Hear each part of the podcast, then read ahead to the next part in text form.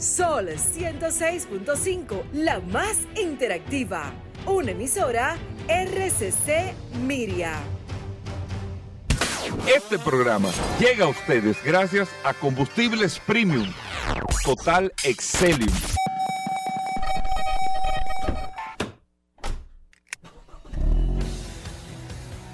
Bienvenidos al programa número uno de movilidad en la República Dominicana. Vehículos en la radio.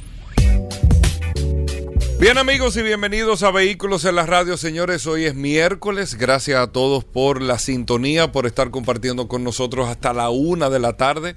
Aquí en la más interactiva Sol 106.5 para toda la República Dominicana. Y recuerden que estamos en todas las plataformas digitales a través de esta, la más interactiva Sol.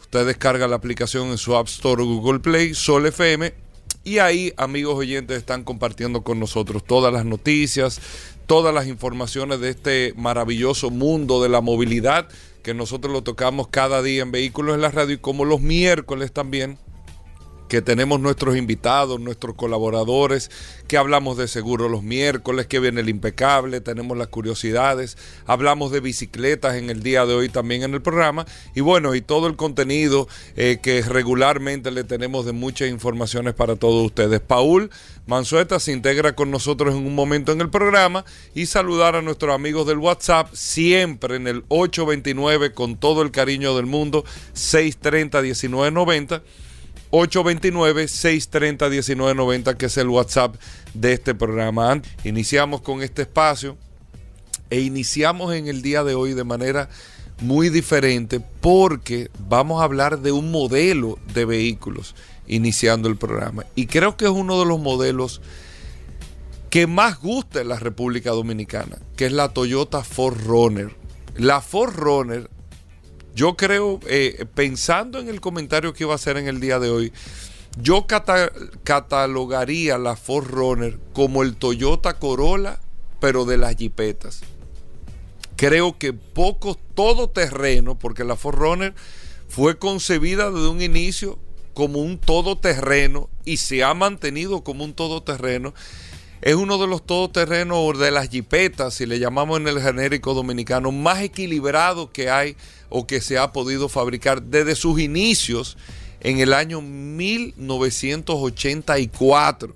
La Forerunner está cumpliendo 40 años y por eso vamos a hablar en el día de hoy de este producto por una edición que está sacando eh, Toyota con la Forerunner en estos 40 años y esta edición lo que puede traer eh, tal vez un anuncio que nosotros, eh, bueno, le diríamos en este momento lo que interpretamos con este anuncio de la Forerunner, pero la verdad es que desde que la Forerunner salió en el año 1984 a la venta, que sale, recuérdense que la Forerunner anterior hasta la segunda generación era una Hilux Jeepeta.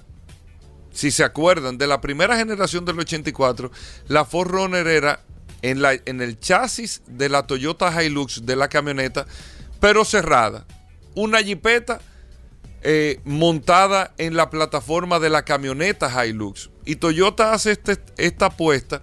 En Japón se llama la, Toyota Surf.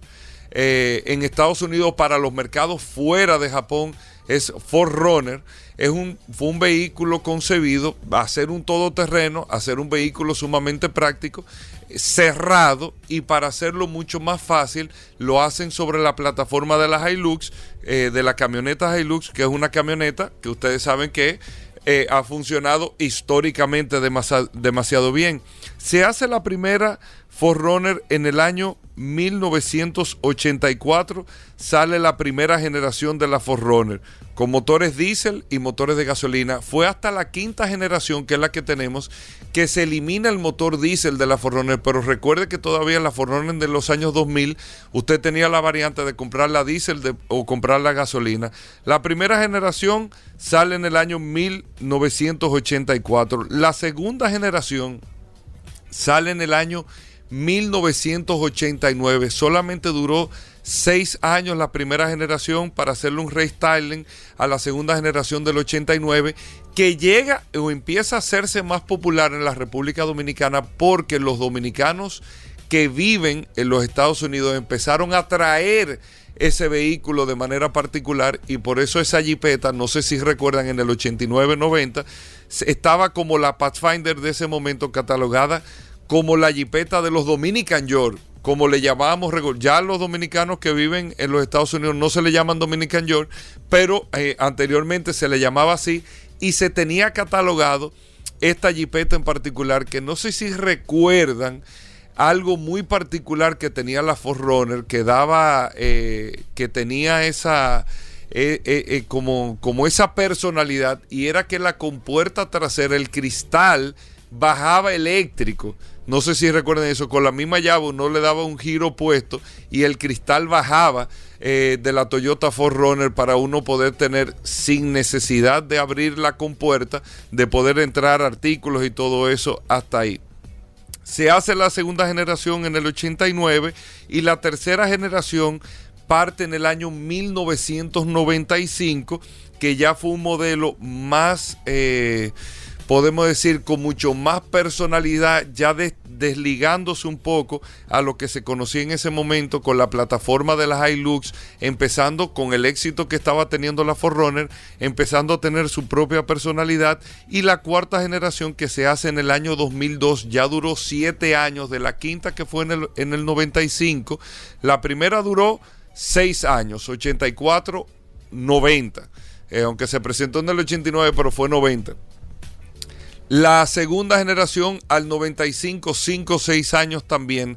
La tercera generación que entra desde el año 95 hasta el año 2002. Ahí duró 7 años esta caja de la Forerunner, que es la que conocimos luego en el año 2002, que duró 8 años esta caja hasta el año 2010, 2009-2010, que es cuando cambia Dura ocho años la caja de esta cuarta, eh, de esta cuarta generación para entrar a una quinta generación que es la que conocemos todavía al día de hoy.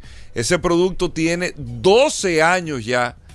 Un récord se ha logrado el doble de lo regular que había tenido Toyota con la Forerunner en cuanto a la caja. Sí tuvo un facelift, pero siendo el mismo chasis, la misma plataforma, el mismo motor, ese motor 4.0 eh, de 6 cilindros con un motor perfecto, que le cae perfecto a ese todoterreno. Y aquí hay dealers, por ejemplo, que solamente se dedican a traer Forerunner. Y uno de los dealers que más Forerunner trae y que más se ha dedicado a ese producto en particular, hay que decirlo que es RM Motors, que es un patrocinador también y amigo nuestro de este espacio Vehículos en la Radio, de los que más se han especializado en este tema. Esa quinta generación de Forerunner que llega hasta el día de hoy todavía, el año 2022, se sigue produciendo la misma generación y para el año 2023 se acaba de presentar lo que sería el modelo 40 aniversario, que los 40 años los cumpliría en el año 2024, desde el año 84 al 2024, 40 años de producción de la Forerunner, 4 millones de unidades se han vendido en 40 años. Para tú vender 4 millones de unidades de un producto que el precio promedio es de 40 mil dólares, usted puede estar seguro que estamos hablando probablemente de uno de los todoterrenos que en corto tiempo ha logrado 4 millones de unidades y más exitoso de los que se han podido fabricar de cualquier marca en el mundo. Por eso le dedicamos incluso el principio del programa a la Forerunner, que aquí en República Dominicana todo el mundo se quita el sombrero delante de una Toyota Forerunner, que usted la busca 2002, 2003, 2004, 2010, 2011 y se la arrancan de la mano. Esa es la verdad. El Forerunner, repito, por mí yo lo, nombraría como el Toyota Corolla de los todoterrenos que se ha fabricado en el mundo. Por lo equilibrado que es, por lo perfecto que es el Forerunner. Y para esto, para estos 40 años, y aquí viene la noticia, Toyota acaba de presentar no ha dicho cuándo va a salir a la venta, pero una edición especial de este Forerunner que va a fabricar nada más y nada menos. Y aquí entra lo interesante, amigos oyentes, que ahí haría mucho sentido. Por ejemplo, cuando los fabricantes hacen estos modelos aniversarios, hace mucho sentido uno comprarlo y tal vez no venderlo. Eh, en futuro no es que van a lograr eh, eh, valores de millones y millones, no. Pero si usted compra uno de estos productos, de esta Forerunner 40 aniversario, que van a fabricar, van a fabricar, perdón, 4040 unidades, que van a tener unos colores muy particulares y unas eh, líneas decorativas muy particulares, aparte de que el tapizado en el interior va a decir 40 aniversario, unas plaquitas adentro y todo, ellos van a tener eh, un modelo que va a ser blanco, un Midnight Black metálico y un Barcelona Red Metallic. Son tres colores, perdón, le dije cuatro, tres colores en particular que van a tener de este producto. 4.040 unidades solamente van a producir. Y esto me deja a mí saber que para el año 2024, por fin, como se ha anunciado de hace años, ya se tendrá una sexta generación de la Forerunner, siendo esta generación, la que conocemos todavía al día de hoy, la más longeva fabricada por Toyota, tomará 14 años para ellos hacer un cambio del modelo.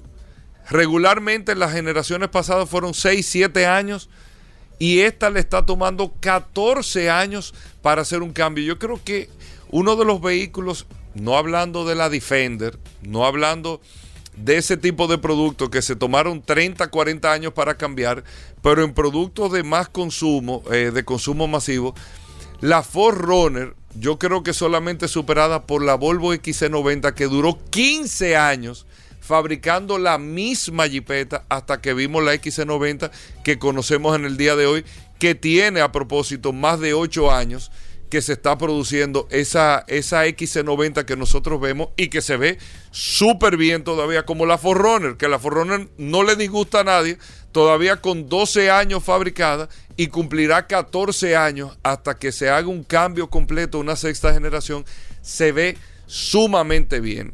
La Forerunner cumpliendo 40 años, 4 millones de unidades y atención, amigos oyentes del programa, atención a los dealers y atención a la Delta.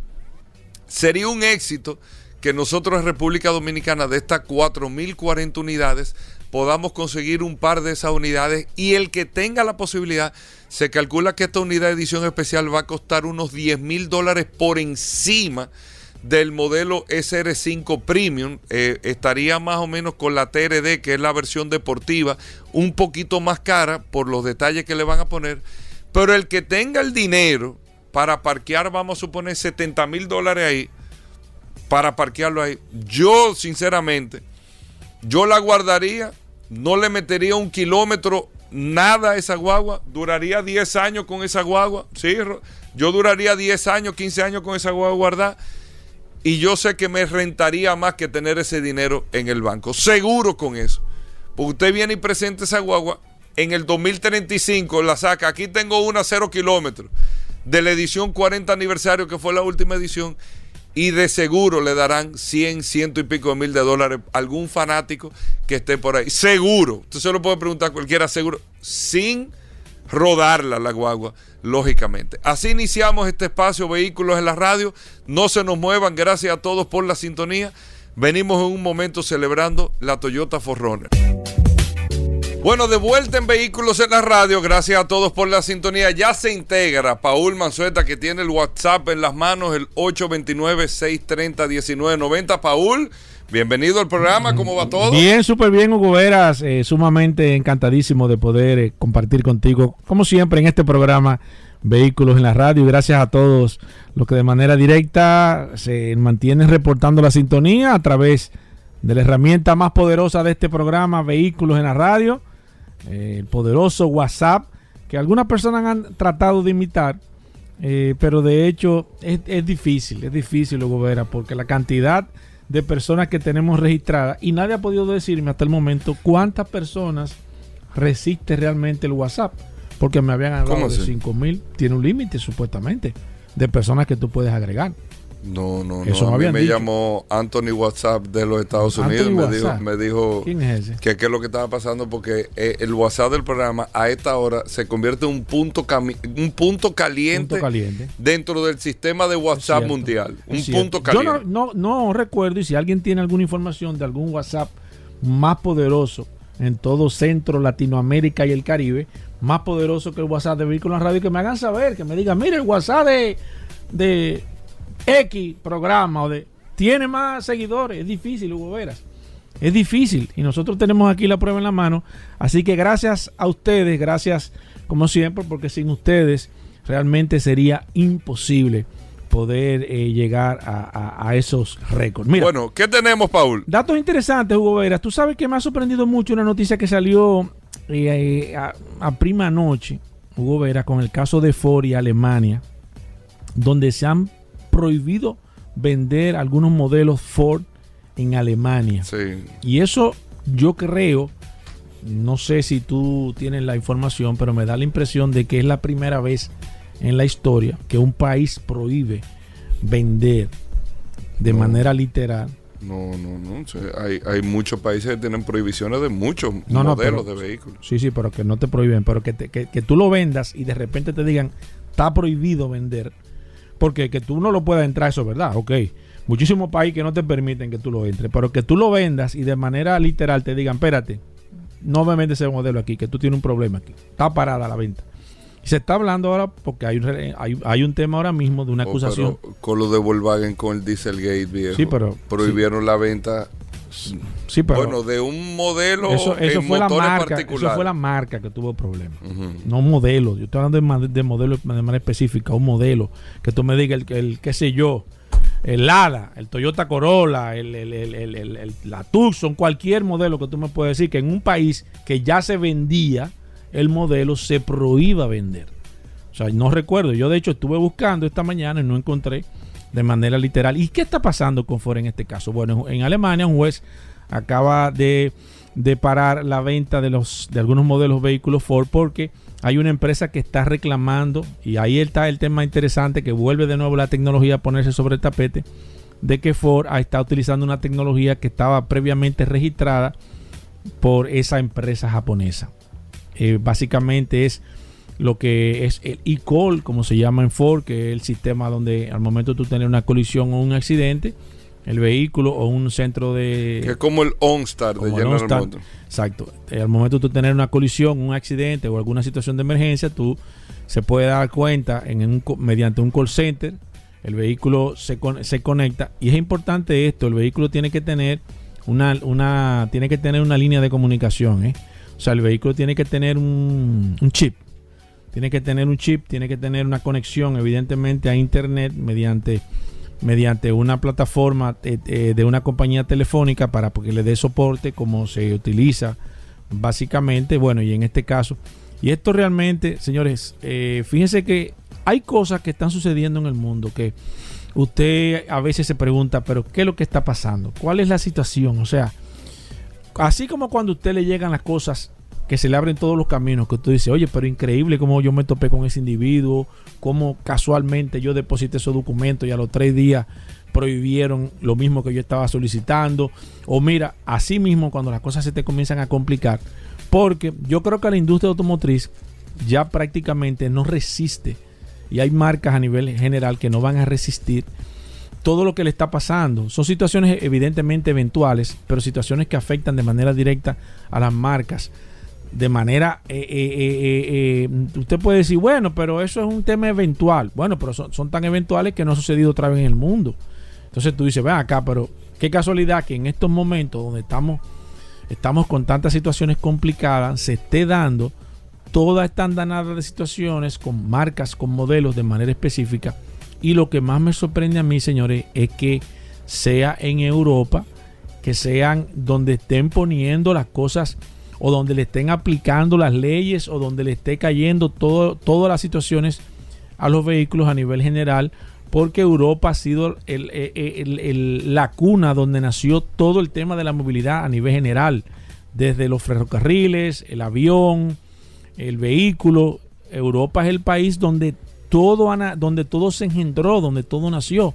Y fíjense que de manera particular usted puede ir a cualquier nicho de segmento de, de, un vehículo y se da cuenta que en Europa fue que se, se, realmente se engendró toda esta situación. Sin embargo, Europa se ha convertido en el continente más drástico en el tema de la, de la movilidad a nivel general. Y esto ha puesto ahora mismo a todo el mundo, eh, eh, bueno, o sea, ¿qué más le puede pasar a la industria? O sea, ¿qué más puede estar pasando? ¿Qué más va a pasar? Pongan atención con esta noticia que le voy a dar. Rivian acaba de presentar acaba de presentar eh, su, su, su, estado de, de, ganancias o pérdidas y en el último cuatrimestre perdió 1.600 millones de dólares, perdió Rivian. Acaba de reportar pérdidas astronómicas, lo que no sorprende a nadie, Hugo Veras, en este caso de Rivian, porque lo comentamos al principio cuando Rivian salió a cotizar en la bolsa de valores. Rivian lleva el mismo, el mismo camino que, que, que, ya trilló Tesla. Lleva la misma trayectoria en, en, su proceso de limpieza, de fabricación. Señores, Tesla duró ocho años perdiendo dinero. Lo que estaba manteniendo a Tesla y lo que está manteniendo a Rivian también es la cantidad de dinero de las inversiones que está recibiendo. Perdió 1.600 millones, eso lo recupera en que Hugo, Paul, Carlos, José, todo el equipo aquí de Vehículos Radio, ahorita compramos acciones y mantenemos esa empresa funcionando y es lo que al final le da realmente la, la importancia. Hay una señal clara aquí que siempre le he comentado en este programa Vehículos en la Radio, el por qué la industria tradicional no quiere, no, no, no está viendo el negocio en los vehículos eléctricos. Es por esto, señores. Ninguna empresa ahora mismo quiere comenzar a fabricar vehículos de las tradicionales, vehículos eléctricos, para perder dinero. Y en los vehículos eléctricos se le pierde dinero al principio. Se le pierde dinero. ¿Ustedes creen que el costo de una, de una Ford, de una Lighting, es el precio? No. Yo estoy seguro que Ford le está perdiendo miles de dólares a esa camioneta en ese precio que la está vendiendo. Lo que pasa es que el vehículo más vendido de Ford, si yo lo voy a comenzar a fabricar y voy a comenzar a perder dinero, nadie quiere fabricar algo que vaya a perder dinero. Entonces, ese es el, miedo de todo el mundo. Y recuerdo que cuando Rivian se presentó a cotizar en la bolsa de valores, que, que, que Elon Musk, el amigo de Hugo, eh, lo felicitó y lo reconoció como la empresa competencia directa de Tesla el mismo Elon Musk le dijo, no, yo lo felicito y me alegro que ustedes estén. Ahora, me gustaría ver cuándo ustedes van a ser una empresa rentable. Cuándo el Rivian va a dejar dinero, que es la parte más difícil en los fabricantes de vehículos eléctricos. Y ese va a ser el reto más grande que van a tener las automotrices a nivel general. Por eso es parte del miedo. Primero, no es negocio. Oiga, el tema de vehículos eléctricos. Para el fabricante, no le es tan buen negocio. El tema de los repuestos se va al piso. Todo, toda la cadena de, distribución se va al piso. Y lo último entonces que el vehículo deja pérdida. ¿Qué negocio es ese? O sea, no es un negocio rentable y por eso Rivian hoy presenta pérdidas 1.600 millones de dólares y se queda tranquilita. Eso no lo va a aguantar nadie que no tenga un respaldo a nivel general, señores. Por último, y esta pregunta creo, creo que me la, vamos a, la vamos a contestar ahorita, vi que en Costa Rica estaban pidiéndole a Tesla que se instalara en Costa Rica. Yo, no, yo desconozco cómo es el funcionamiento de esto, me imagino que, lo vamos a tener la respuesta pronto. Si es que, Tesla tiene algún acuerdo, cantidad de vehículos de zona para instalar y demás, porque Costa Rica es un país mucho más pequeño que nosotros. Ahora, Tesla toma en consideración, de acuerdo a lo que estuve oyendo, es cómo el país produce el combustible para ellos poder instalarse si el país no le garantiza una cantidad X de combustible alterno, de combustible, de combustible limpio, ellos no se instalan en el país. Y eso sería un dato interesante ver cuáles son los requisitos que tienen ellos, porque Costa Rica tiene la, ventaja de que prácticamente más del 95% del combustible es un combustible producido con energía limpia. Y esto le da cierta, cierta facilidad a que Tesla se pueda instalar. Ahora, me gustaría ver en los otros países, por ejemplo, la República Dominicana, donde llevamos mucho más vehículos que Costa Rica, porque Costa Rica es un país mucho más pequeño que nosotros y con menos poder adquisitivo. Me gustaría ver la posibilidad de que en un futuro también, quizás Tesla pudiese ser, ahora no sé cómo se haría ese pedimiento o cómo ellos están trabajando este tema a nivel general, Hugo Veras. Ahí está la información, Paul. Vi que te echaste para atrás, no sé por qué. No, yo te estaba oyendo. No, no sé por qué, porque, porque, tú no dijiste nada. Porque no, te, no, te, te, veo con cierta. Con cierto, no, te estoy dejando tranquilo porque eh, todo lo que tú dices es cierto, pero más que no deja dinero y todo eso, es una transición de un modelo pero económico. Tú sabes, tú sabes qué pasa, Hugo. Que, que es, una transición de un modelo Sí, sí, económico. pero es un, es un modelo económico, Hugo Veras, que no están los beneficios que tú tienes ahora. No, pero es un cambio de entonces, modelo entonces económico. cuando tú tienes, por ejemplo, este, este programa, Vehículo en la Radio, tú dices. Ahora los anuncios no van a dejar dinero. Tú dices, bueno, tú dices, entonces tú vamos cambias, a buscar otra cosa. Tú cambias pero, el modelo económico, tú sí, cambias pero, el, el, modelo, tú lo cambias. Sí, pero, pero, pero el tema es que, que tú, tú el que hace negocio para ganar dinero. Pero tú cambias el modelo uh -huh. económico buscando la alternativa exacto, de exacto, cómo seguir generando exacto. ingresos parece o que, beneficios. Parece que yo todavía está en ese estudio. Claro, claro, claro. Pero bueno, nosotros hacemos una pausa. Tenemos muchas cosas interesantes, amigos oyentes, así que no se nos muevan. Bueno, Atuey Tavares con nosotros hablando de bicicletas aquí en Vehículos en la Radio. Atuey, bienvenido. Uno de los segmentos de movilidad más importantes y más saludable que hay en el mundo, el mundo de las bicicletas. Atuey se enfoca mucho también en la parte deportiva, pero bueno, bienvenido Atuey Tavares. ¿Qué tenemos para hoy? Bien, gracias Hugo, a ti, a Paul, como todos los miércoles por este espacio en Vehículos de la Radio para hablar de ciclismo. Un saludo para todos los vehículos en la radio escuchas. Paul. Cuéntame a tú ahí. La gente está esperando que tú hables. O aquí no se mueve un pedal sin escuchar ver lo que va a decir a tu ahí. Tú sabes que la, la, el ciclismo tiene un periodo que comienza en marzo y eh, durante todo el año. No se, es la mejor época de estar montando bicicleta con la temperatura tan agradable que ah, está. Precisamente. El, el periodo competitivo comienza en marzo, como en todas las actividades al aire libre. Y ya para este año todo lo que hay es básicamente recreativo.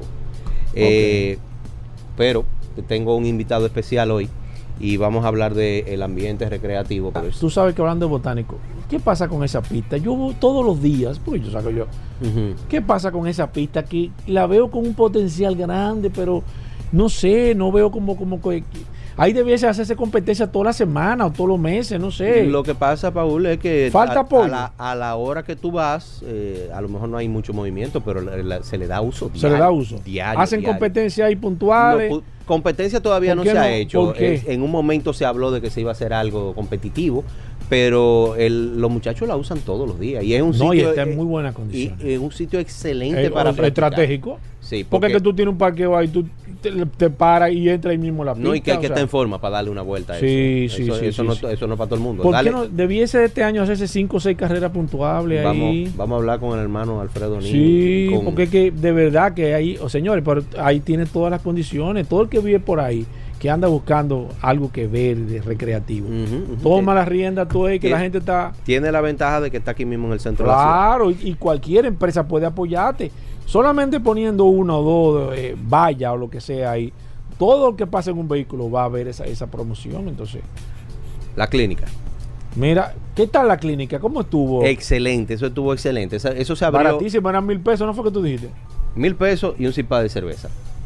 ¿Te daban? Sí, no, no. Tú tenías que llevar como parte de la, de la inscripción. ¿Cómo? Porque todos los eventos de Enduro Brothers siempre tienen ¿Cómo la, así? la competitividad el co y, y, el ¿Y compartir al final. Sí, sí, sí, sí, Y el compartir al final. Todos los eventos de Enduro Brothers siempre tienen esa, esa característica. Pero tú no dijiste eso la semana pasada. Tú no hablaste del Zipac.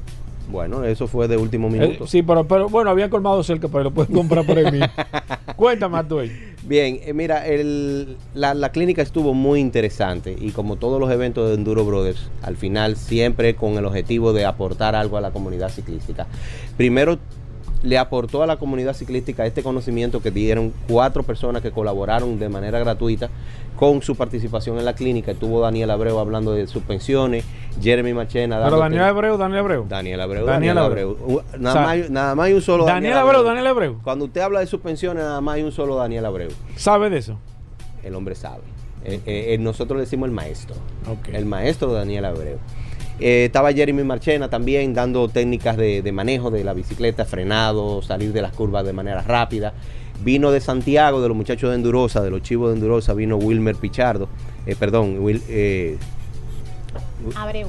no, no, Wilmer, Wil- Wilmer Pichardo, sí. Lo que pasa es que yo me confundo con el apellido de él, porque la cuenta de Instagram de él es Wilmer, Wilmer Terapia.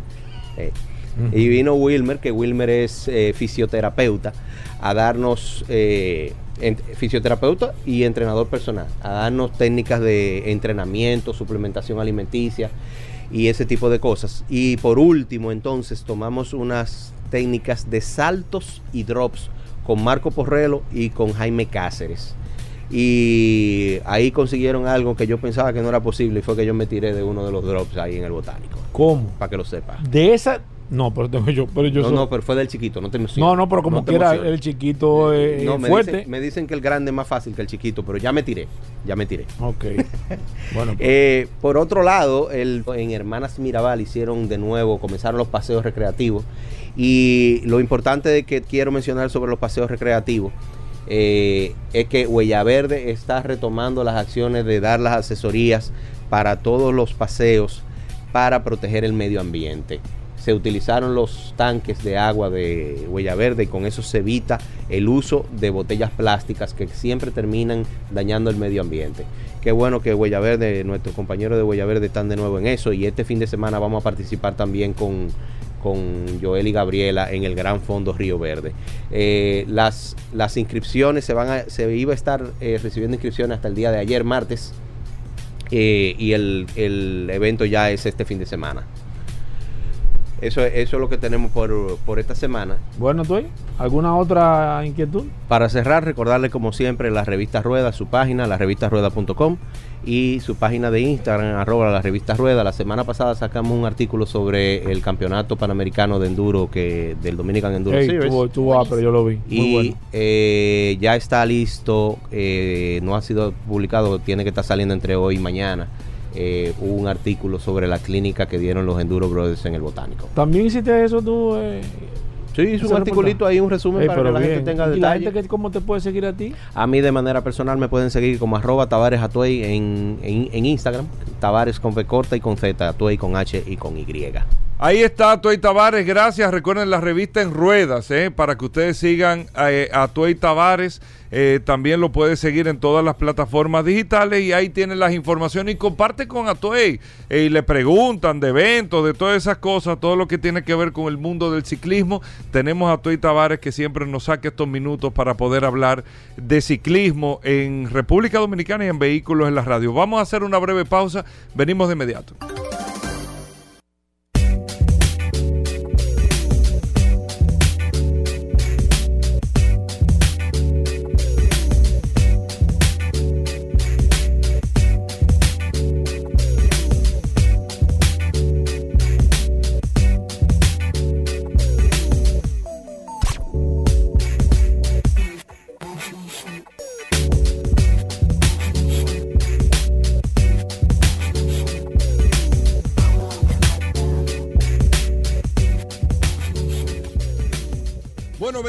Daris Terrero, la ley 6317 de tránsito, transporte y movilidad. Daris Terrero todos los días dándonos eh, el néctar del conocimiento con el tema de la ley 6317 de tránsito, transporte y movilidad. Daris es un especialista en esta ley 6317 y siempre comparte algunos de sus artículos con nosotros. Bienvenido Daris, ¿cómo va todo? ¿Qué tenemos para hoy? Gracias Hugo, gracias Pa- Paul, agradecer siempre la oportunidad que nos brindan de llegar a toda la audiencia de vehículos de la radio por aquí, por la más interactiva Sol 106.5. Miren, eh, yo creo que nosotros tenemos que abocarnos a un tema de, de orientación en República Dominicana en materia de seguridad vial y sobre todo entender la responsabilidad que tenemos cada uno de los ciudadanos que intervenimos en, la- en las vías, ya sea en calidad de conductor o en calidad de peatón. Porque quienes conviven en las vías son los peatones y los conductores, es decir, vehículos y personas. Y obviamente hay una lucha constante de sobrevivencia, de, de convivencia pacífica entre esos dos elementos. Y hay reglas, tanto para circulación de vehículos como reglas para circulación de peatones. Y hay que decir que el peatón debe cruzar por la vía pública en los lugares establecidos para el mismo.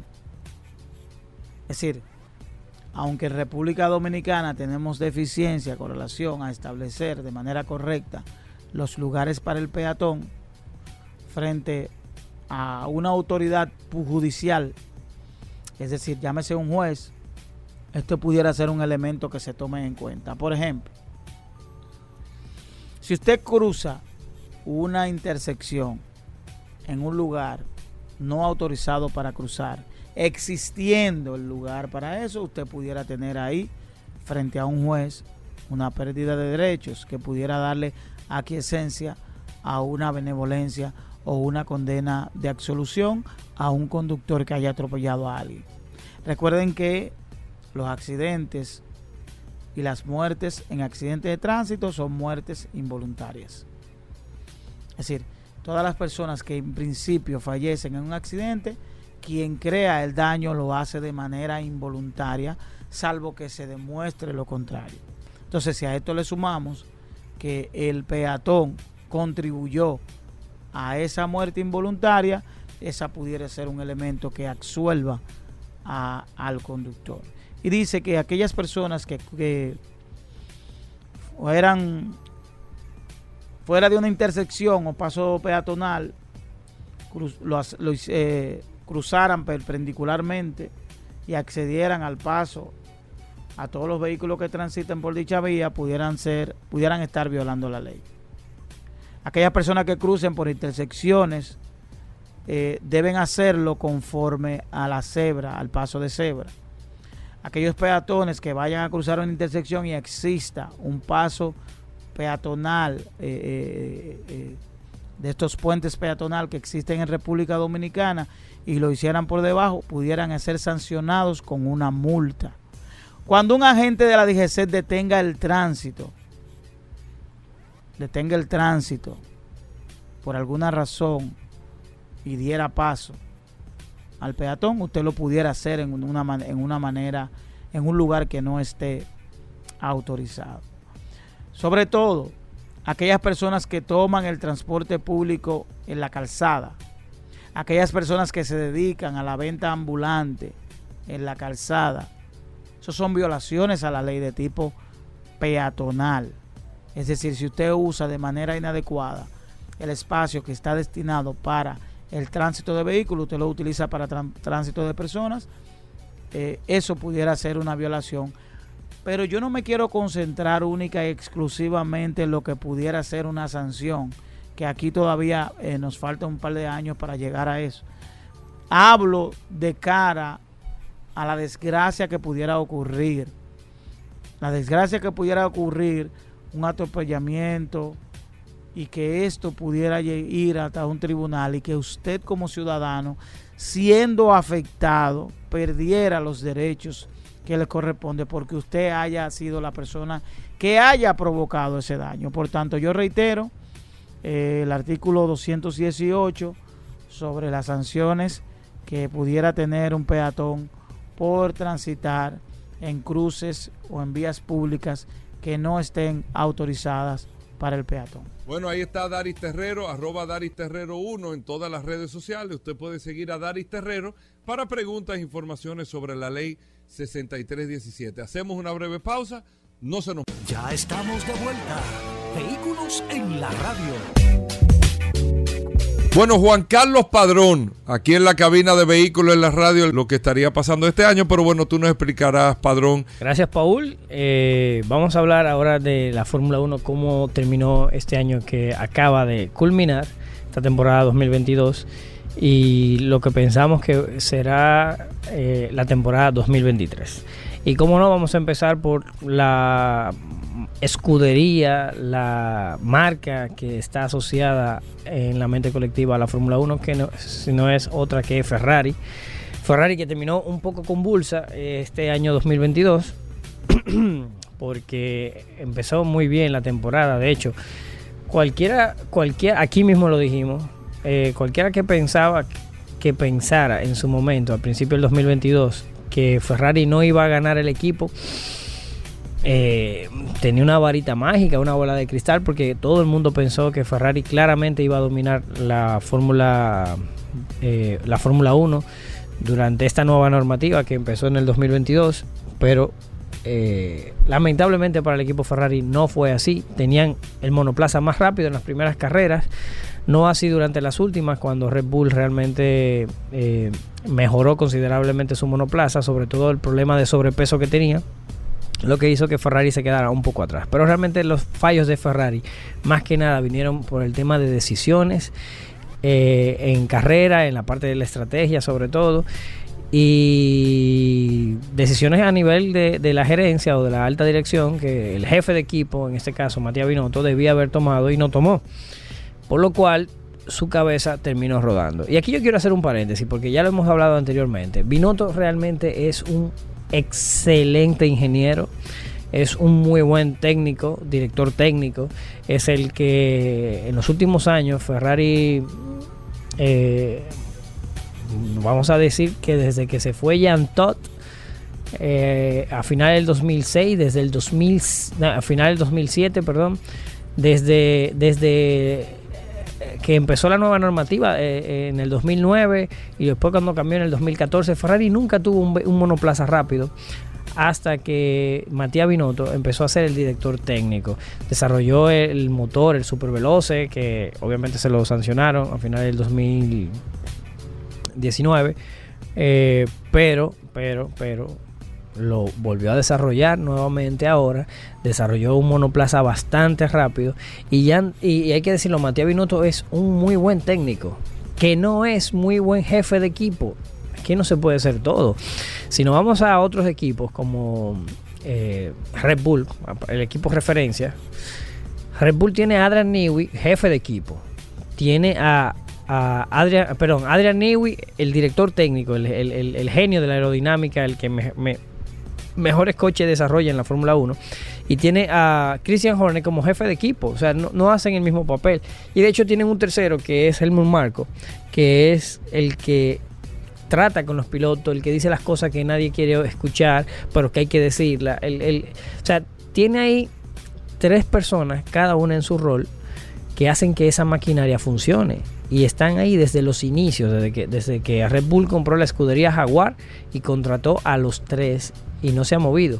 Entonces, yo desde, desde mucho tiempo lo, he venido repitiendo, Matías Binotto debería de, quedarse como director técnico, porque cualquier equipo que querría eh, eh, tener a, Matías Binotto como director técnico, porque sabe desarrollar monoplazas y hacerlos rápido, y buscarse otro jefe de equipo, pero no.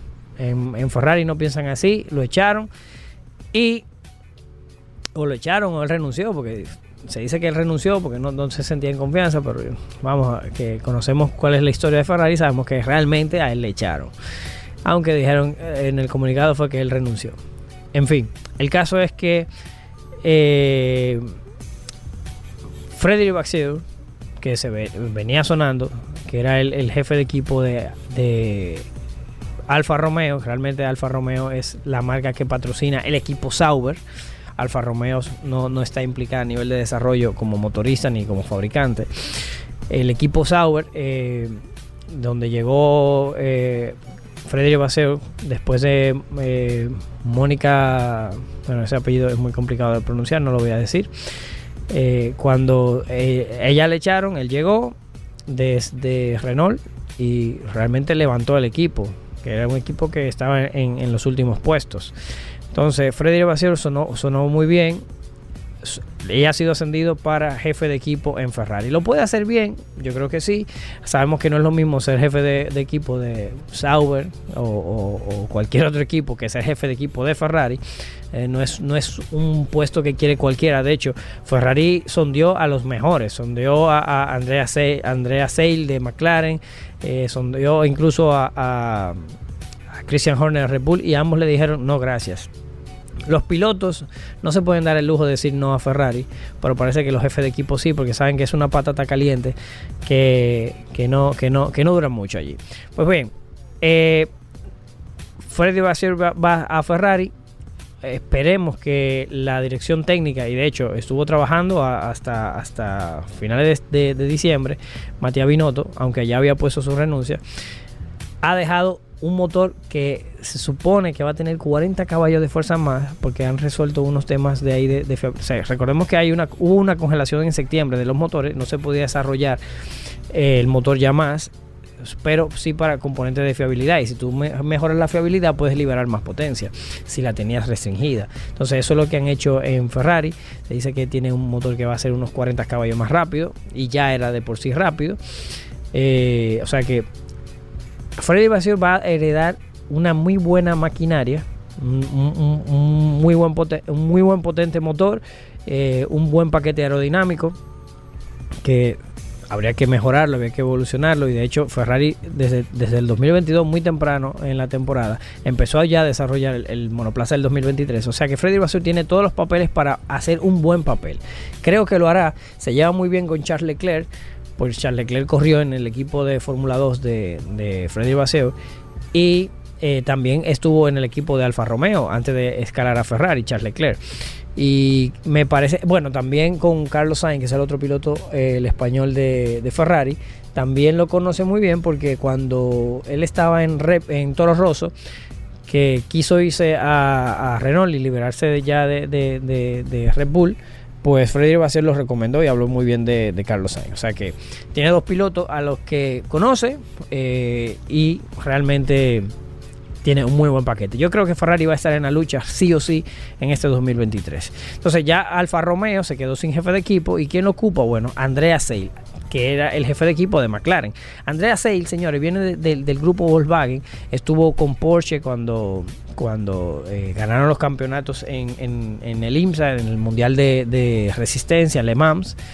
Eh, y como Audi va a volver en el 2026, Audi le ofreció el puesto a Andrea Seil. Y Andrea Seil lo aceptó.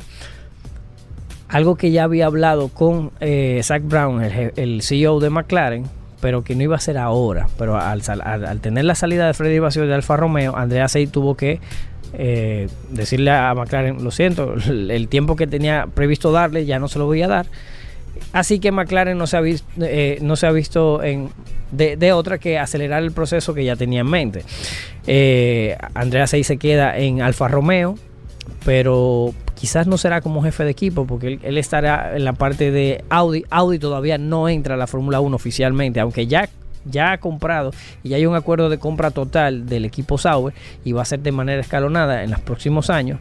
Eh, creo que ahora tiene un 25%, luego va a tener un 25% más y al final ya en, en el 2025 ya va a tener, o en el 2024 va a tener ya el, el 100% del equipo Sauber. Eh, pero todavía se va a seguir llamando eh, Alfa Romeo este año y el año siguiente, eh, no, perdón, este año ya no se va a llamar Alfa Romeo, se va a bueno, sí, perdón. Eh, en el 2024 ya no se llamará Alfa Romeo, seguirá Sauber. Y en el 2026, cuando entre finalmente Audi, entonces se llamará Audi el equipo. De momento, Audi está fabrica en el, tema de, la fabricación de los motores en Alemania. El equipo Sauber es de los pocos equipos que no se encuentran en Inglaterra, está en Suiza, o sea, está muy cerca de, de- la fábrica de motores en Alemania. O sea que Andrea, Andrea Seil deja McLaren, pero por un proyecto mucho más prometedor con una marca como es el de Audi del grupo Volkswagen. McLaren entonces asciende a Andrea Estela, que era eh, el jefe deportivo. Andrea Estela que viene de Ferrari también, eh, se fue a McLaren cuando Fernando Alonso renunció en el 2014 para empezar la temporada 2015. Andrea Estela tiene muchísimos años, conoce muy bien la parte deportiva. Eh, entiendo que ya era un cambio que se había anunciado porque se lo comunicó con bastante tiempo Andrea Seil que se iba a ir a, Audi. O sea que ese creo que hay continuidad en McLaren y posiblemente no le afectará tanto, aunque McLaren no está en su mejor momento. Eh, esperemos que a nivel deportivo, a nivel técnico hayan desarrollado un mejor monoplaza para este 2023. Otro, otro que tuvo cambio fue Williams, que no tiene jefe de equipo ya, porque Josh Capito eh, fue cesado. Mm, Al parecer eh, los inversionistas de, de Williams no, no están conformes con los resultados de, del monoplaza que empezaron a desarrollar el, el monoplaza del 2023 muy temprano. Así que Williams, eh, malas horas para Williams. Eh, si no es comprado por otra escudería o, que quiere entrar o lo que sea, Williams no creo que, pueda avanzar mucho más. Recordemos que la familia Andretti está interesada en entrar en la Fórmula 1 con equipo propio. Al parecer las, las puertas para comprar equipos no se le han abierto, no sé por qué, porque William está ahí y ellos están pensando en formar un equipo propio y están trabajando en ello. Eh, y ya hablaremos un poquito más adelante cuando hablemos de Honda eh, y, los otros equipos. Mercedes Merce- Mercedes eh, está muy bien posicionada para el 2023 porque ya ellos han entendido los problemas. Vimos cómo mejoraron considerablemente a final de temporada. Y eh, según lo dicho, se mantendrán los, el diseño sin pontones, que no ha sido el, el- problema de ellos, sino más que nada eh, ha sido un problema de suelo. Quizás no veamos mucha diferencia en la apariencia del, del monoplaza de Mercedes, porque mantendrán el diseño sin pontones, pero sí en la parte inferior del vehículo, en el suelo sobre todo. Recordemos que esta normativa, la mayor parte de la carga aerodinámica la tiene el- el suelo, por el efecto suelo. Y Mercedes ha entendido sus problemas con la nueva normativa de la FIA para reducir el proporcing. Entendemos que estarán un poco más igualados también. O sea que e incluso ya se ha hablado que van a poder liberar más potencia del motor porque eh, con el tema del propulsing el motor sufría muchos golpes en el suelo y, y tenían que protegerlo. O sea que Mercedes tendrá más potencia y mejor carga aerodinámica, lo cual eh, esperemos que la lucha esté toda la temporada Mercedes, Ferrari y Red Bull. O sea que eh, promete la, temporada 2023, señores, promete. Red Bull dicen que, que, que lo bueno no se toca, no se cambia, eh, pero en Fórmula 1, aunque tengan el mejor paquete, tú tienes que evolucionarlo, porque si no, los otros te alcanzan. O sea que eh, Red Bull entiendo que no, no hará cambios drásticos porque tienen un muy buen paquete, de hecho el más rápido de todos ahora mismo. Así que lo que van a hacer es evolucionar este, este paquete porque recordemos que las normativas no cambian. Eh, eh, estrenamos una normativa nueva este 2022, así que Red Bull con el mejor paquete simplemente va a evolucionarlo para seguir ahí estando en, en lo más alto del podio. Pero lo tendrá difícil realmente porque Ferrari viene duro y Mercedes también. Eh, con los otros equipos, vamos a ver. Aston Martin. Aston Martin también la temporada 2022 empezó de menos a más. Empezó muy, muy, muy atrás. Pero ya después de Barcelona empezó a mejorar y, realmente hubo en las últimas carreras, hubo un... De hecho, el equipo que más mejoró el, crono fue Aston Martin. Ahí vimos que Dan Fallows, que era el, la mano derecha de Adrian Newey en Red Bull y fue, y fue fichado por Aston Martin, metió su mano y realmente se ha visto, se ha visto muy buen diseño en, en- en- cuanto a rendimiento en, en el, Aston Martin, pero también eh, viene Eric Blanding que viene de Mercedes, era el jefe de aerodinámica de Mercedes, o sea que Aston Martin lo que está haciendo Aston Martin es muy parecido a lo que hizo Red Bull en sus inicios cuando compró Jaguar, que fichó a los mejores, fi- fichó a Adrian Newey de McLaren, fichó a Christian Horner, o sea, y, y empezaron a fichar a ingenieros con, a base de billetera eh, y formaron lo que es hoy para mí, junto a Mercedes, el mejor equipo de la Fórmula 1 a nivel general. Eh, y eso está haciendo Aston Martin. De hecho, están haciendo una fábrica enorme, un túnel de viento nuevo enorme, un nuevo simulador nuevo enorme. La, la vieja fábrica la van a demoler ahora en el 2023, cuando empiece a ya funcionar totalmente la nueva. Eh, y ya por etapas empezará a funcionar la nueva desde, desde ahora, desde febrero. O sea que Aston Martin con la inversión que tiene y con los fichajes que ha hecho, de hecho, el, piloto Fernando Alonso que dejó Alpine por Aston Martin, muchos se preguntaban, ¿y por qué lo va a hacer? Se va a ir de Guatemala a Guatapeor. Realmente Alpine no, no iba por buen camino. Y no iba por buen camino desde hace más de un año, cuando empezaron esos cambios en las cabezas. eh, ya tú te, ya intuía venir que, que, que no estaban bien. Eh, y de hecho, vamos a seguir hablando con, de, de Alpine. Alpine este año tiene una, una dupla de piloto totalmente francesa. Pierre Gasly viene de Alfa Tauri y se va a, a Alpine. tenían a Esteban Ocon, también francés, eh, el CEO de Alpine, que es eh, Rossi, Alexander Rossi. eh, entonces, Rossi, Lauren Rossi, perdón, Lauren Rossi y también francés, los motores de, de- de Renault en Viri, en, Viri, en Viri Chaiton, en Francia. O sea, es una, una, una escudería, parece que se han esforzado en ser totalmente francesa. Algo que si tú lo provocas por nacionalidad y no por el rendimiento, yo lo veo como una estrategia, un fracaso. Lo que le pasó, y muchos lo hemos dicho, a Ferrari cuando se empeñaron en tener toda su directiva 100% italiana. O sea, si tú quieres triunfar, tú tienes que tener a los mejores, sobre todo si quieres luchar por el campeonato. Pues yo veo lo mismo pasar con Alpine. Alpine parece que se ha enfocado en tener una, una escudería totalmente francesa. Eh, de hecho, tuvo sus roces, eh, Alan Prost, francés obviamente, cuando estaba en, la escudería, cuando se llamaba Renault. Recordemos que Alpine es la marca deportiva del grupo Renault.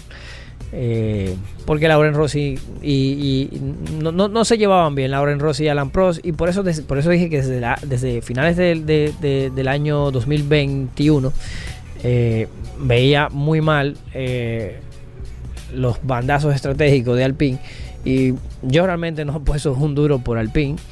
Lamentablemente es una escudería que te- tenía mucho potencial porque es, un fabricante, Luca De Meo, que es el nuevo CEO de- de- del grupo Renault y de la alianza con Nissan y, Mitsubishi. eh, decidió crear una nueva marca, Alpine. eh, de un modelo Renault Alpine, de la marca Alpine que, que- era mítica, que desapareció, y hacer una, una Ferrari, por así decirlo, francesa. Eh, pero bueno, a nivel de Fórmula 1, mm, eso no es la mejor estrategia. No, no, no, doy, un, no doy un duro por ellos, realmente. No, no creo que, que- las apuestas también, las casas de apuestas vayan a, a- darle muy buena posición. Así que lo dejamos así. Pierre Gasly viene de Alfa Tauri. Y Alfa Tauri se queda con sus pilotos Yuki Tsunoda, el japonés, que quizás está ahí porque los motores son Honda. eh, pero no es que ha hecho gran cosa. Y Nick de Bryce. Nick de Bryce sí realmente es un piloto que merecía estar en la Fórmula 1. Eh, había ganado en, Fórmula 2, ganó en la Fórmula E, era un piloto Mercedes. Y para que pudiera entrar en, la Fórmula 1, pues Mercedes lo liberó y Alfa Tauri lo contrató. Y Nick de Bryce viene a Alfa Tauri para debutar en la Fórmula 1. Creo que es el fichaje más interesante de los pilotos nuevos que van a entrar en la Fórmula 1 junto al de Oscar Piastri que iba para Alpine y rechazó a Alpine por McLaren. Eh, y eso hizo que echaran fuera al piloto de eh, Red Bull Daniel Ricciardo. Entonces Alfa Tauri tiene una, una peculiaridad. Este año tiene que rendir sí o sí, porque recordemos que Dietrich Mateschitz murió el, este año, el, el dueño de Red Bull, y la nueva, la nueva directiva eh, ve muy bien al equipo Red Bull, tiene un retorno de la inversión brutal, es su mejor proyecto de marketing. Recordemos que Red Bull es una compañía de bebidas energéticas y le va muy bien. Pero Alfa Tauri, que es el equipo B del grupo Red Bull, que Alfa Tauri es la marca de ropa del- del- del grupo Red Bull. Eh, ese equipo realmente no, no, no, no ha tenido los resultados que ellos esperan. El retorno de la inversión no es, no, no, no lo están obteniendo. Y han dicho que de seguir así mm, van a vender el equipo. Interesados hay. Honda, que quiere mantenerse en la Fórmula 1. El acuerdo con, con Red Bull realmente no se materializó. Red Bull tampoco lo materializó con Porsche. Eh, posiblemente Honda pueda comprar el equipo Alfa Tauri y quedarse en la Fórmula 1. Eso está por verse porque todavía ellos no lo han decidido. Aunque se inscribieron para la nueva normativa del 2026 como motorista. O sea que Honda al parecer quiere seguir en la Fórmula 1 y puede ser que le vaya muy bien y, eh, con- comprando el equipo Alfa Tauri. Eh, Andretti, que también quiere entrar en la Fórmula 1, compiten con motores Honda en, en la IndyCar, o sea que vamos a ver si por ahí viene, viene el asunto o terminan formando un equipo desde cero, Andretti con motores Honda o motores eh, Renault, Alpine, Eh, eso todavía está por verse.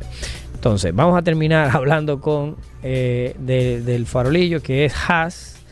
Haas va a tener dos pilotos veteranos que son, perdón, dejaron fuera a Schumacher y entran a el alemán Nico Hülkenberg, que es un buen piloto, no es un piloto para luchar por el mundial, tampoco ha tenido el, el- paquete para, para hacerlo, pero es un piloto bueno.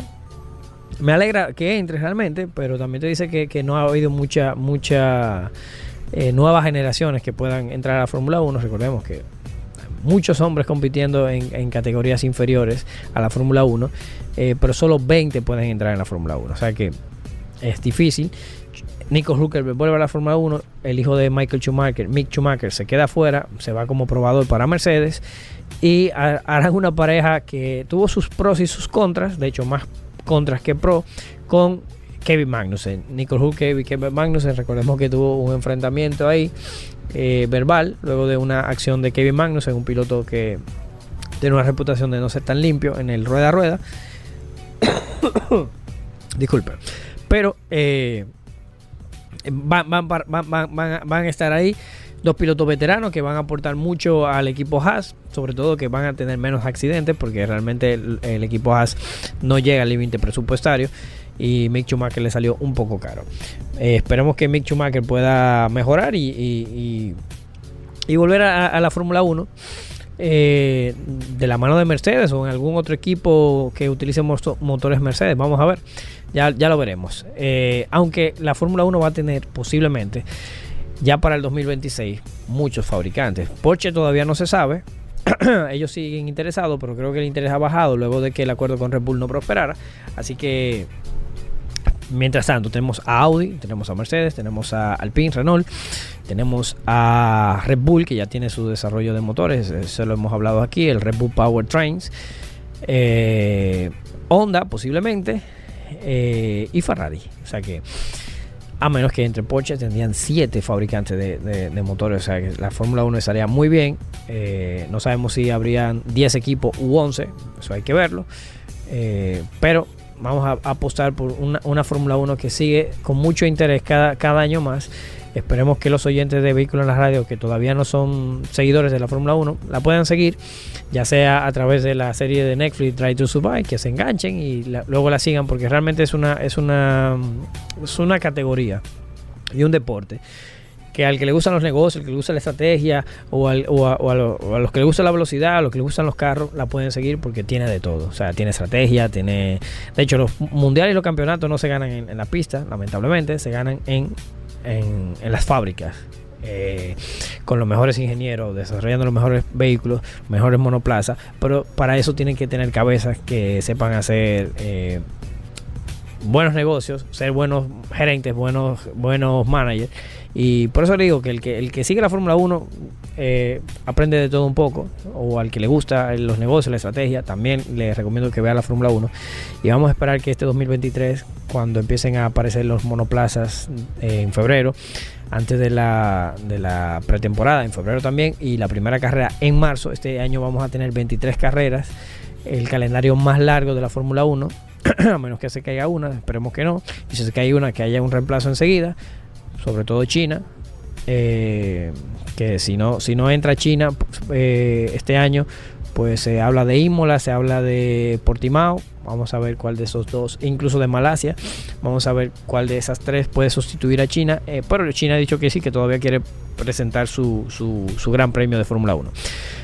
Así que nada, eso es todo por ahora en el resumen de la Fórmula 1 2022 y lo que esperamos para el 2023. Espero que les haya gustado.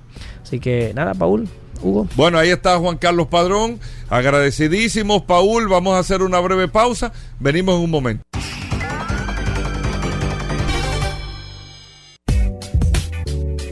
Bueno, de vuelta en Vehículos en la Radio. Gracias a todos por la sintonía. Nosotros seguimos con más noticias e informaciones. Recordando, amigos oyentes, el WhatsApp, el 829-630-1990. 829-630-1990, el WhatsApp de Vehículos en la Radio. Bueno, miren, eh, varias cosas interesantes. Yo les voy a hablar de unas proyecciones que se tienen eh, en el tema de los vehículos eléctricos, pero un poco de la tecnología en el tema de eh, eh, las automotrices, porque tú hablaste en días pasados de los estudios de GD Power, tú mencionabas un estudio de GD Power acerca de... De- Eh, en días pasados tú estabas hablando. Mierda, ¿de qué fue? Yo me acuerdo ahora. Me voy a acordar un momento. ¿Tú sabes Tú, que- tú estabas haciendo una evaluación Sí, sí, del de tema GD Power que había hecho. ¿Qué era lo que estaba haciendo? Me voy a acordar ahorita. Bueno, e- era, no era el tema de la calidad de los vehículos. No, no era el tema de la calidad. Tú estabas hablando de otra Eh, cosa. sí, sí, sí, sí, sí, de la calidad de, de, de que, de que había decaído la calidad en este año 2022. La calidad. Sí, Ahora, sí, sí, sí, sí, sí. Ese tema de la calidad, lo que estoy leyendo eh, más profundo con el tema del estudio, para pasar con este tema, es que de, que- de cada uno de los vehículos, el promedio que está eh, creciendo, con problemas que están presentando fabricados desde nuevo, los problemas que se están presentando dependen de manera directa, Paul, de la tecnología. No es problema de calidad del- de la carrocería, no es problema de calidad de pintura, no es problema de calidad del tren delantero que, que está flojo, no es problema de calidad del motor que está fallando. Es un tema, amigos oyentes del programa, de la tecnología. Están presentando en promedio hasta 174 fallas por temas tecnológicos, pura y simplemente temas tecnológicos. Lo digo simplemente porque yo creo que no es justo achacarle un tema de que es un problema de calidad a la industria automotriz, no porque eh, eso se le pega a la tecnología, sino que los avances que estamos teniendo al día de hoy y las transformaciones que se están teniendo, lógicamente traen una serie de situaciones, principalmente en los software, en que esto, lo otro, el tema del uso de la aplicación, que se van, aunque se escuche mal decirlo, que se van ajustando en el camino.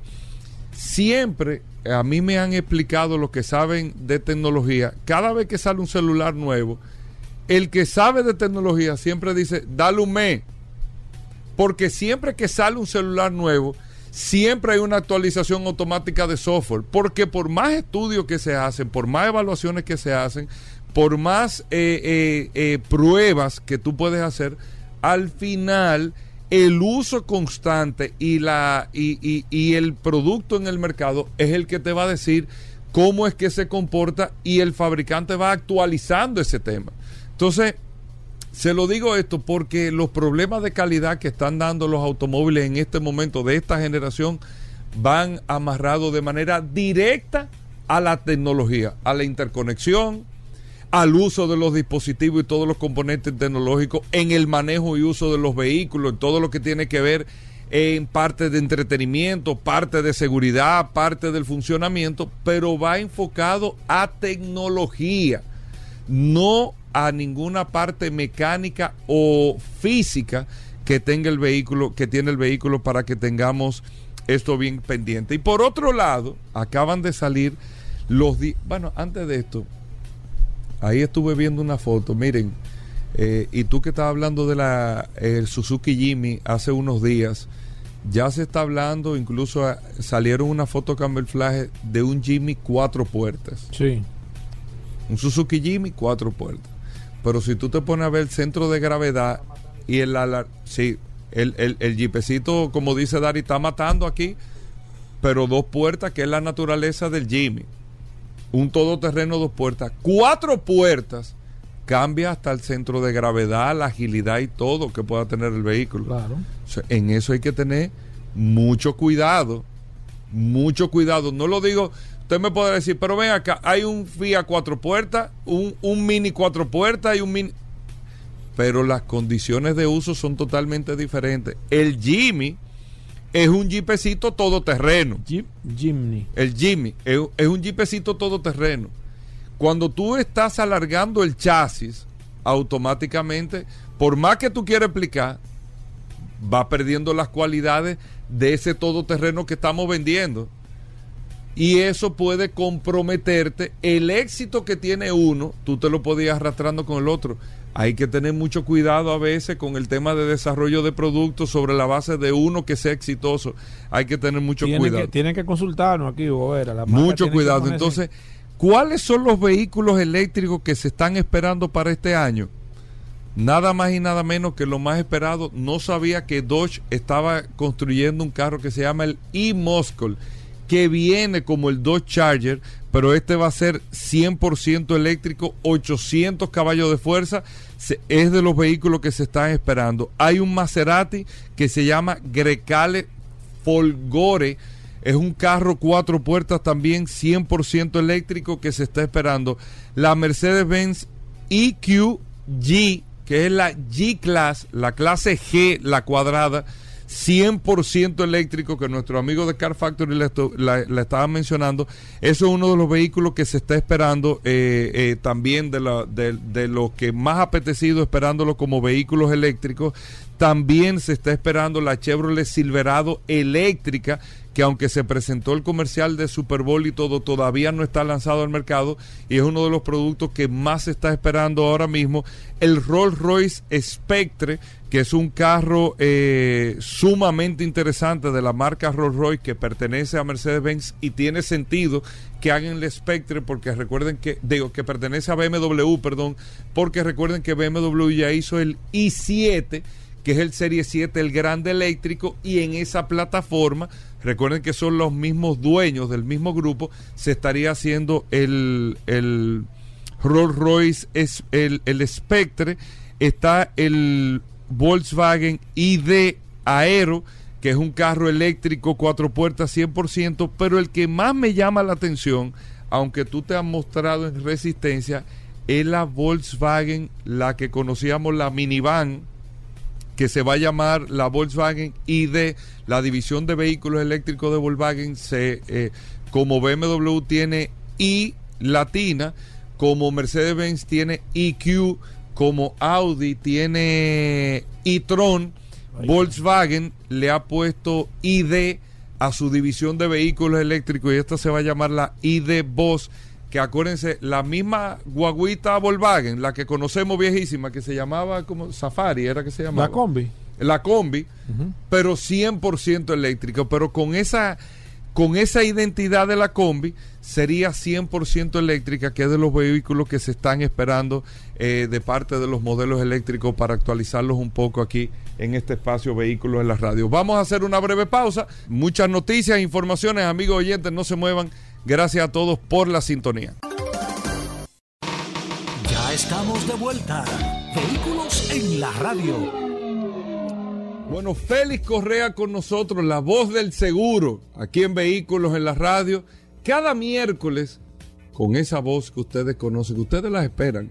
Ustedes siempre quieren escuchar a Félix Correa, nos llaman hasta los domingos, que dónde pueden escuchar algún audio, ¿Cómo así? eh, hasta de buenas noches, que diga ¿Cómo así? buenas noches a todos, descansen, duerman bien, pero en la voz de Félix Correa. Si usted tiene preguntas de seguro, puede llamarnos al 809-540-1065, 540-1065 y en el WhatsApp 829-630-1990, 829-630-1990. Félix, bienvenido al programa. ¿Qué tenemos para hoy en materia de seguros? Contentísimo, Hugo Veras, Paul Manzueta, de permitirme llegar a este espacio, Vehículos en la Radio, a través de Sol 106.5, la más interactiva. Mira, eh, qué bueno que me preguntas, Hugo, porque lo primero es invitar a todo este público maravilloso, a todos nuestros radios de escucha, para que se den cita todos los sábados a través de Nuevo Diario TV y a través del canal Ruta 66.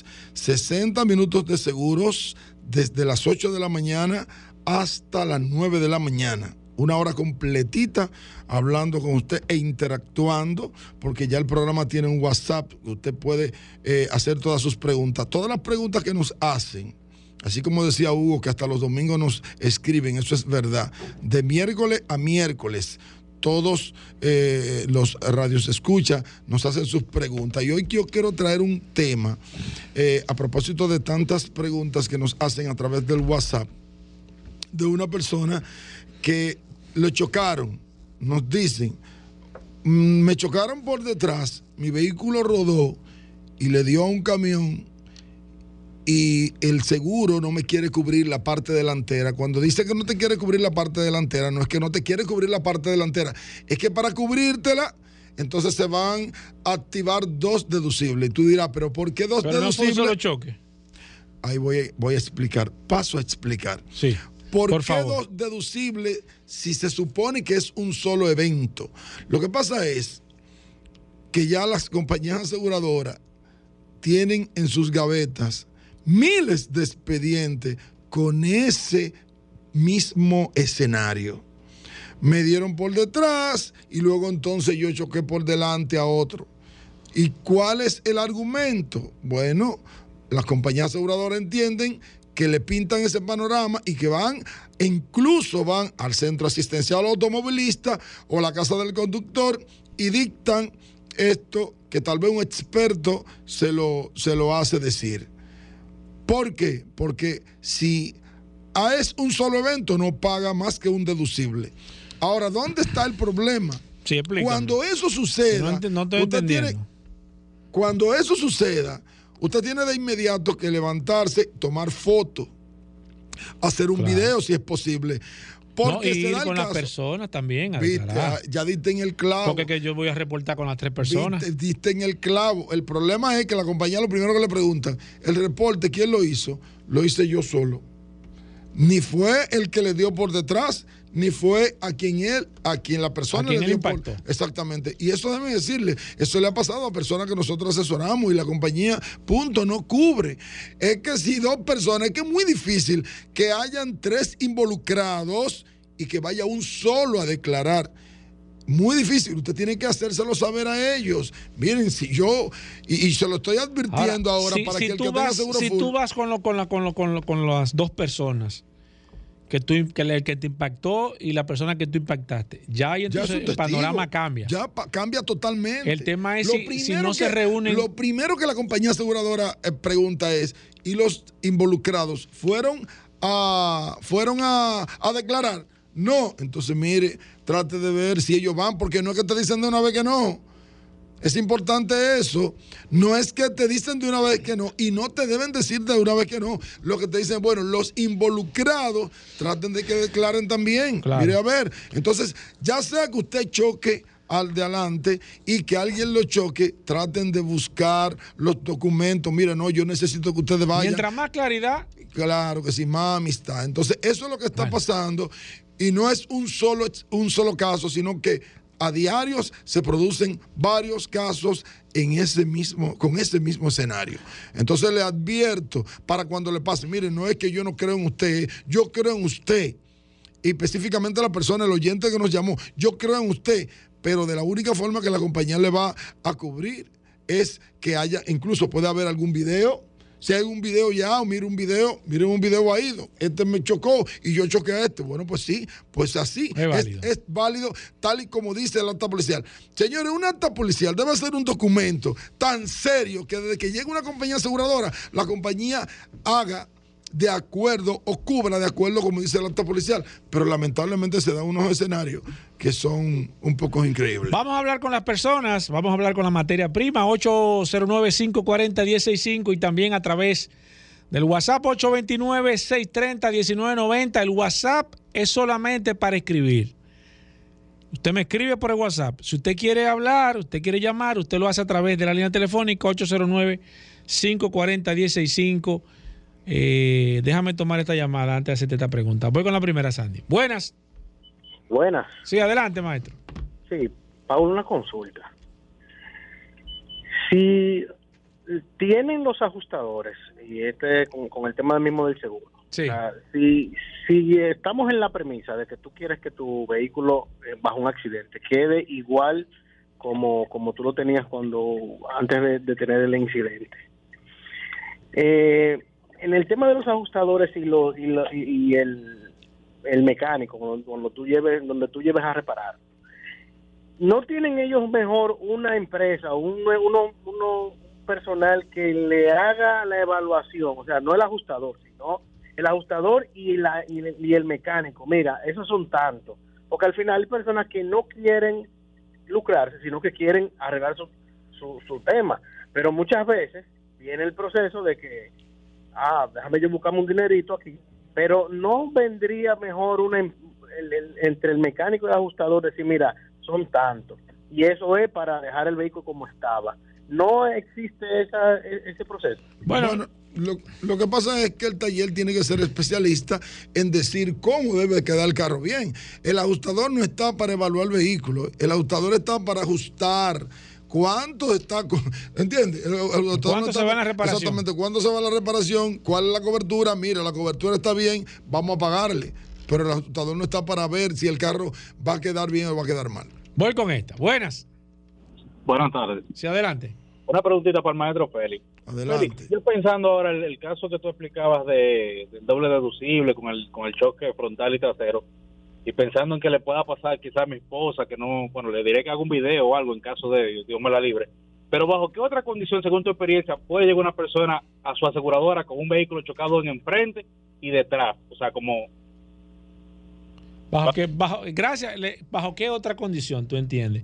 Él dice que bajo qué otra... O pero tú puedes, alguien que te choque por detrás y tú chocar con un poste de luz. Lo que siempre tiene que haber es una evidencia de que, cier- de que ciertamente testigos, eh, eh, eh, Video, videos, ¿tú foto. entiendes? una evidencia, porque es que lo que pasa es, hermano, mire, antes eso se cubría sin problema, simplemente con el acta policial, pero lamentablemente han crecido los casos. Y eso se da cuando las personas tienen que pagar incluso. Mira, hay gente que tienen que tienen daño en los cuatro.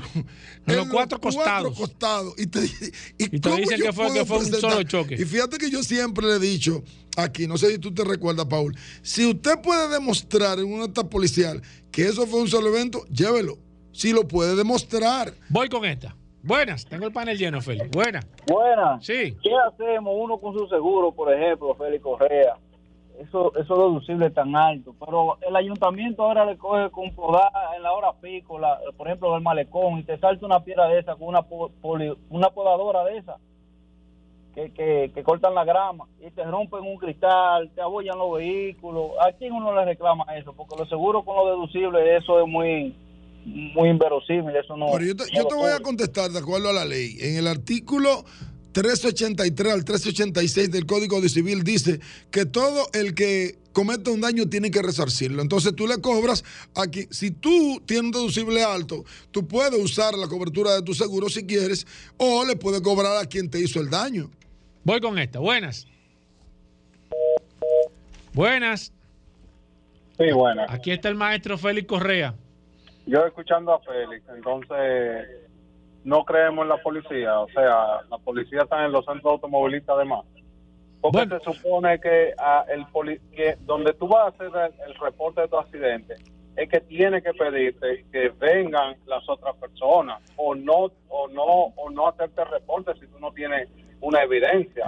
Mire, hermano, usted ha dado en el clavo. Lo que pasa es que nos hacen falta herramientas. Yo creo que la ley 6317 y que me corrija, que me corrija Dari Terrero, eh, eh, contempla la, la- el acta policial, o sea, el levantamiento del accidente in in situ. O sea, lo contempla, pero nosotros no tenemos herramientas para que choque aquí tres personas y que los vehículos se queden ahí hasta que vengan a hacerle un levantamiento. Entonces, Voy con esta. ellos si no tienen cómo. Sí, bueno. Sí, vamos. Mira, una preguntita. Sí. Eh, con respecto a los ajustadores, está bien, tú vas a chequearme el vehículo y me vas a decir que en vez de 100, como decía Hugo, son 70. Pero a lo mejor tú me dirás, o, se, o tendría validez si yo voy a la casa concesionaria del vehículo. Pero yo normalmente voy a hacer la cotización a un seguro, a un taller que me autoriza el seguro. O sea, yo no voy donde un particular a que me dice, supone que el seguro me manda ahí porque tiene confianza en, este, en ese taller y el taller tiene la capacidad. Mire, mire, amigo, le voy a decir una cosa. Cuando eso se da. Espérate. ¿Y la otra? Escúcheme. La otra preguntita, por ejemplo, Sí. eh, eso que está diciendo Félix, un choque, tres vehículos. Pero, por ejemplo, tú me chocaste por atrás. O chocaste a uno y el que chocaste me dio a mí. Pero yo ando a lo mejor en un camión, como dice, y yo no sufro daño.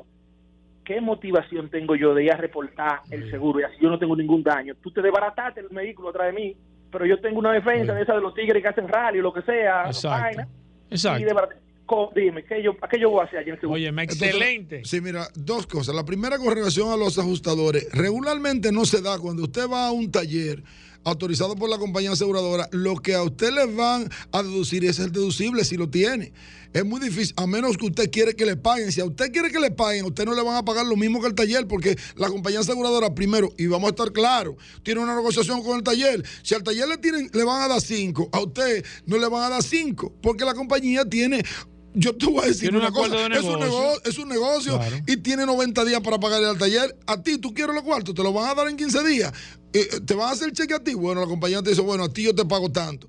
Entonces, ahí es que está la diferencia. Con relación Al segundo caso al de segundo que caso, si tú le das un camión, eso el es camión ver- no va a ir Eso es verdad. a pero por- son tres, no son dos, son tres. Por lo menos uno tiene que ir. Uno tiene que ir. Voy con esta. Panel lleno entero. Hablamos, con Félix Correa, 809-540-1065. Buenas. Mi pregunta quizás se sale un poquito del, del tema, pero, por ejemplo, si yo voy briseado camino al 12 para San Cristóbal y a un susodicho más para adelante, la novia le dijo que sí, que sí van para los residenciales de la derecha. Y él frena de repente y yo le doy por, eh, por detrás. Esa persona eh, no tiene culpa o si yo me le salí y choqué otro vehículo, esa persona no tiene responsabilidad sobre eso. Mira, eso no, él, tiene, él tiene toda la razón cuando dice que eso se sale del seguro, porque la responsabilidad no la establece ni el seguro ni Félix Correa. La, la responsabilidad civil, eh, la responsabilidad de alguien lo determina un tribunal. Yo no lo puedo Claro. determinar. Ahora, hay que ver a qué distancia debo yo andar de Paul. Y la Yo velocidad. debo- y a qué velocidad. Yo debo andar tan pegado de Paul que cuando Paul frene de, de golpe, yo le dé por detrás. Entonces, todo eso hay que verlo en un tribunal, no nosotros. Buenas. Buenas. Sí. Mira, hay un asunto con respecto a lo que ustedes dicen que eh, la aseguradora te deja el carro en el mismo estado en que en que estaba antes del accidente. Pero nunca va a ser cierto. Primero porque la aseguradora cobra un deducible. Y segundo, mi carro después del accidente, la aseguradora no asume la depreciación del accidente. Soy yo. Y el seguro debe corresponderme con esa depreciación. Bueno, lo que pasa es que todo tiene que ver con la cobertura que usted contrate. Si en, la, si en el contrato no habla de esa depreciación, yo tengo más respuesta para él, pero no tengo tiempo. Pero, óigame bien, aquí la mayoría de los vehículos que se venden, incluso, yo no quiero decir en los dealers, pero si usted me dice a mí que un vehículo porque chocó y se lo repararon, se depreció, mire hermano, eso realmente no existe en República Dominicana. Félix Correa, la gente que quiera ponerse en contacto contigo, que necesita una ayuda, un asesor, que, que- que necesita que tú lo asesores, que lo ayude, que tú que, que- te, que te pone difícil. ¿Cómo se comunican contigo, Félix No, es muy Correa? fácil, muy fácil. Sencillo. 809-604-5746. Ahí usted me puede llamar y me puede escribir. Ese- 809. Esa es mi única línea. Espérate, que el, el lapicero no me estaba escribiendo bien. con nosotros. Repítelo. 809-604-5746. Bueno, ahí está Félix Correa. Para más, info- eh, Claro. para más preguntas, bueno, nosotros Claro. seguimos con el Nos WhatsApp. quedamos con el WhatsApp 829-630-1990. Si usted tiene preguntas, todavía usted la puede hacer en cualquier momento. Nosotros le vamos a contestar a través de esta maravillosa herramienta. Bueno, ahí está. Gracias a todos por la sintonía. Venimos de inmediato. Ya estamos de vuelta. Vehículos en la radio. Bueno, aquí está con nosotros el curioso. Que este viernes tiene solo, solo oportunidades. ¿Otra vez? Oh, Oh. Aquí está el curioso estás, en vehículo por- en la radio. Ya tú estás que venga. Rodolfo que Hernández, el hombre de Main Oriental, Main la- Nagasco, el agente de autos clasificados, solo oportunidades los viernes. Ay, Dios mío. Pero hoy, Ay, Dios mío. solo curioso. ¿Tú chequeaste lo que le iba a decir hoy? Oye, Rodolfo, eh, BMW, tú tienes Sí, BMW sí, disponible. sí, sí. No, Háblale papá. a la gente, Sí, bien. Saludando como siempre a todos aquí. los radioescuchas, Vehículos en la Radio, gracias a sus goberas, gracias a la Resistencia, Paul Mansueta, por permitirnos estar aquí el día de hoy. Como siempre, recordarle que Manda Oriental tiene su casa en la avenida San Vicente de Paul, esquina Doctor Octavio Mejía Ricard, con nuestros teléfonos 809-591-1555, nuestro WhatsApp 809-224-2002, una amplia exhibición de la marca BMW, Mini y Hyundai. Tenemos inventario para entrega inmediata, BMW X525D de dos filas y tres filas, X5 E- en Performance, tenemos también de la marca Mini, tenemos Mini eléctrico y tenemos también Hyundai, estamos entregando las Tucson, Tucson E, Tucson S, Tucson Full y también tenemos Cantos en diferentes modelos. Llámenos 809-224-2002, 809-224-2002. Si no puede cruzar para la zona oriental, Managasco, frente al Centro de Ginecología y Obstetricia, donde contamos con un taller autorizado, super taller autorizado para el mantenimiento preventivos de Hyundai, bastante cómodo, con una sala de espera para los niños, puede ir en familia, una amplia exhibición de la marca Hyundai y una tienda de repuestos. Recuerda que si tienes tu vehículo usado, nosotros te lo tasamos, te lo recibimos. Si tiene deuda en el banco, la saldamos con la diferencia, aplicamos el inicial y si te sobra, te lo devolvemos en efectivo. Magna Gasco Magna Oriental, siempre señores, by autos clasificados. Esa es la clave, autos clasificados. Disponible, Rodolfo, eh, ahora mismo Tucson. Tenemos una- un- algunos modelos de Tucson, tenemos también Cantus Lux y estamos recibiendo ahora La Venue, Lux es la de tres filas de la asiento. de tres filas de asiento. Ya, pero que ya. Estamos recibiendo ahora, eh, en esta semana que viene, las Venue doble tono de 27.995 que tenemos disponibles y también las Tucson Full 4x2 Turbo, la de 41.995 dólares. Tenemos disponible en varios colores. Le asignamos su chasis, que puede reservarlo con mil dólares. Y estamos hablando que antes de 10 días ya usted se está llevando su vehículo de manera prácticamente inmediata. Aprovechen, señores, con nosotros, Mano Oriental, Managascue, para que adquiera el Hyundai y BMW o Mini de su preferencia. Y le reciben su carro, todo, viejo, todo, todo. 809-224-2002. Bueno. 809-224-2002. Bueno, en las redes. no venga de que voy Ey. para La Vega. Síganos en las redes del Curioso en la radio. Ahí Ey, está, señores. Hasta curioso. mañana. Combustibles Premium Total Excelium. Presentó.